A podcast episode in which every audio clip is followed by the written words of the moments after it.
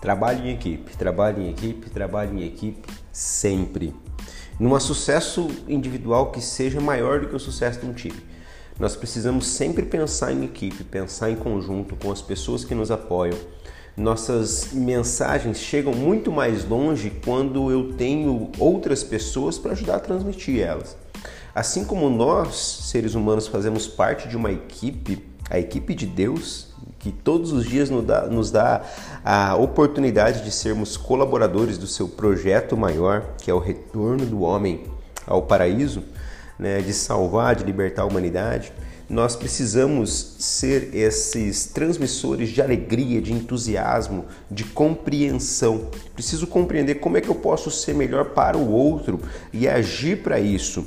Isso é fazer o meu papel de líder, de líder, de liderança é, transmitir a energia que eu quero que o outro tenha. Nós somos uma, nós vivemos numa relação de troca e a equipe ela sente essa troca. Aquilo que eu entrego eu recebo de volta. Tem um ditado que diz assim: a vida não dá, ela devolve. Então, se eu entrego para a vida, eu recebo de volta. Se eu entrego para minha equipe, eu recebo de volta. Agora, o mais importante é trabalho em equipe.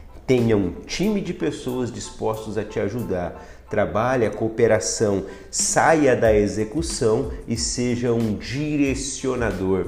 Seja aquela pessoa que comanda o avião e não apenas aquela uma que serve o cafezinho.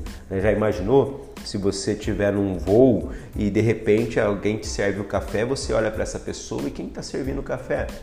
é, é o próprio piloto. E aí você para assim, nossa, que legal, né? O piloto está servindo café. Só que depois de alguns segundos de reflexão você pensa, se o piloto está servindo café, quem que está comandando o avião?